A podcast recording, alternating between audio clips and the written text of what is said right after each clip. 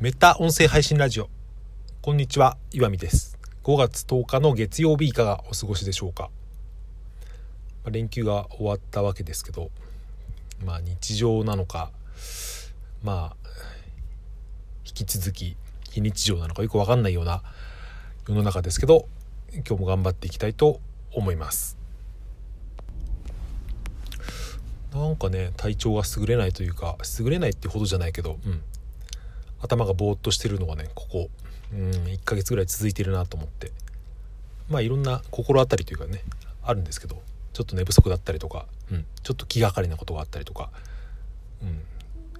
思うように進んでないことがあったりとかまあいろいろあったりするんですけどまあ、うん、そんな中もですねこれがどの程度年齢のものなのかってですね最近そういうことを考えること考えるようになったりしてですね、うん、これは元に戻るのかなってですねたまに不安になったりすることがあるんですけど、うん、こういうのも、うん、よそじのあるあるなのかなって。まあちょっとそんな暗い話はどうでもいいですね。はい、えー、今日話してみたいことはですね、まあ、話してみたいこともあんまり、えー、前向きな話じゃないんですけど、うん、どんなことかというと自分より不機嫌な男親を見つけてほっとしたことがあるってことですね。そんな話を、まあ、懺悔みたいなことになるのかもしれませんけど。いや懺悔じゃないな。まあいいや。あのショッピングモールとか、うんこうまあ、公園でもレストランでもいいですけど、まあ、土日ってお父さん率上がると思うんですよね、まあ、僕も漏れなくそうで、うん、平日はまあ妻に任せてる分土日にですね、えー、子供と子供ととか、まあ、家族全員で出かけるってことはもちろんあるわけですけどうん、まあ、僕の印象だと特にショッピングモールああいうイオンとかそういうところですけど、うん、おもちゃ売り場とかああいう子どもの施設とかでめっちゃくちゃ不機嫌なお父さんとか、まあ、お母さんもそうですけどたまに見かけるんですよね。これは田舎っていうかあれなのかな。まあでも都会でも同じかもしれ同じだと思うんですけど、うん、僕の住んでいるところだとたまにすごいすごい不機嫌なですね。あなた大丈夫ですかって思うぐらいのですね、うん、人もいたりするんですよ。うん、なんていうか普通に大人に怒るように子供に怒ってる人というかなんかブラック企業の上司かお前っていうぐらいのですね怒り方をしている親を見つけ見つけるんですけど、うん、まああまりもちろんいい気分ではないんですけど男親、まあ、父親ですねの場合はですねなんとなくそこに僕はですねちょっとホッとする部分があったなっていうことを思ったんですよね。これはですねまあろくなもんじゃないんですけどこの感情は。何て言うか、まあ、僕も、うん、別にそんなにいい父親では自分とは思ってないですけど、うん、まあその思い通りにいかなかったりとか、うん、ちょっと疲れてる時に子供にですね、うん、あんまりその優しくなれなかったりってことはあってまあ、それを、うん、上回るですねすごいの見て見ちゃった時にあ俺はあそこまでじゃないなって思うことって、まあ、誰しもあるとは思うんですけど昨日たまたまですねその逆バージョンを僕は体験したというか昨日ちょっと夜ですね外食行ったんですよ近所のファミレスに。で昨日はまあ母の日だったってこともあって子供のその食事の介助みたいな僕がやってっていうのがあったんですけどなんとなく昨日は体調も優れなくてその日中の作業も思い通りいかなかったので、うんまあ、多分何て言うかあれなんでしょうね調子が良くなかったんでしょうね僕の、それで、まあ、子供がファミレスとか行くともうめっちゃくちゃな手で食べたりとかですね。なんか先にデザートを食べたり、まあ、それは別にいいんですけどあんまりその汚れたりとか、うん、本当にこぼしたりするのをあまり優しく見えなくてまあ、怒るってほどじゃないけど、まあ、結構不機嫌になってたわけですよね。うん、それで隣の席というか前の席にですね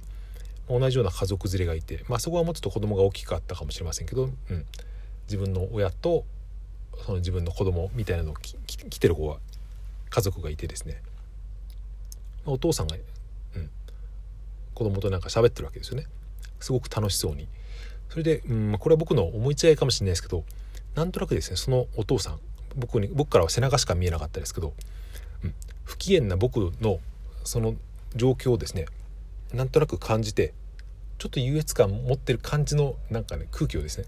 僕はちょっと感じたんですよね。まあそれは僕の思い違いである可能性も多分にあるんですけど僕は言いたいのはそこじゃなくてですね、うん、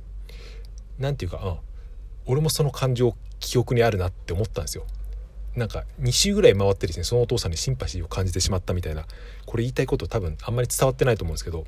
つまり僕はそのショッピングモールとかそういうとこですごい不機嫌なお父さんを見つけて、うん大変だなとか大丈夫かなと思いつつ、うん、でも俺今日ご機嫌っていうような感じがあってですね、うん、まあ何て言うかですね後で思うとそれは結局自分に跳ね返ってくるですね幼稚な感情なんですけどそれをですね、うん、それを持ってたことがあったんですけど、まあ、その昨日のファミレスの、うん、ちょっと不機嫌な僕を後ろで聞きながら、うん、俺は今日ご機嫌みたいな感じを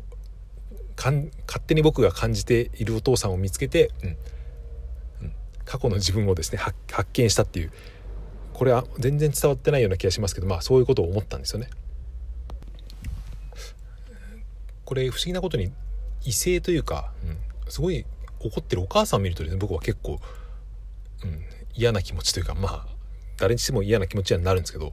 悲しい気持ちになったりするんですけど同性の場合はですねなんとなく自分と比較してしまう気持ちってあるなと思ったりとかして、うん、それでさらにその僕は昨日逆の立場からそれを、うん、可能性として感じたってことなんですけど、うん、それを感じれるってことはですね何て言うか、うん、僕は一旦そのフェーズを抜けたんだなって自分で思ったわけですよ。自分より不機嫌なお父さんなりを見つけて、ちょっとでもその自分を慰めるようなのはですねまあそれを裏を返せばそのまま僕自身の何て言うか人間性が低かったというか未熟だったからっていうことなんですけど、まあ、それを言語化できることによって、うんまあ、もうちょちょっとは成長できたのかなと、まあ、成長できた自分を発見できたのかなっていう、まあ、そんな話でした。はいえー、最後に1件コメント返しをさせていただきます。えー、何日か前のですねできない料理の話のできない理由はすでにできている人にはわからないという配信ですね、えー、まゆかさんからコメントをいただきました。忠信さん忠信さんの配信から来ました。私の料理に関する感情論がお二人によって深掘りされていてとても嬉しいですと。私の頭の中も整理されました。ということでまゆかさんありがとうございます。そうこの僕のですね、えー、した料理の話の配信はスタンド FM でやってる忠信さんの配信を聞いてそれに関する自分の感想というか考えを話したんですけどその田信さんはそのこのまゆかさんの配信を聞いてですねそれを思ったということで、うん、なんかバケツリレーみたいにつながってるのは面白いなと思ってですね、えー、まあこちらこそですね、うん、その話のきっかけを与える放送を与えてくださってですねありがとうございますと、うん、このまゆかさんの配信もとても面白いので、うん、女性側からからの視点っていうことですよね、うん、特にあの調理器具を全部使ってですねそのままバトンタッチされるのがっていうですね まあ面白かったなと思います、えー、この配信もリンクに貼っておこうと思いますのでよろしかったらお聞きになってみると面白いと思います。そうそれでこの僕の配信じゃないか忠信さんの配信を聞いてですね前にコメントをくれたぴょこぴょこぴさんもですねその感想の配信なんかをされていて、うん、いろんな、連鎖が起きてるなと思ってやっぱこの料理の話ってですねしかもその家庭の料理の話っていうのはとてもみんな言いたいことがあるんだなと思ったりしました。うん、これはまた、えー、このテーマでですね別の話をしてみるのも面白いかもしれませんがはいこんな感じでコメントありがとうございました。はいそれでは今日の配信はこれで終わりにしたいと思います。えー、1週間また始まりましたが元気を出して暑いですがコロナですがはいお気をつけて良い一日をお過ごしください。さようなら、また明日。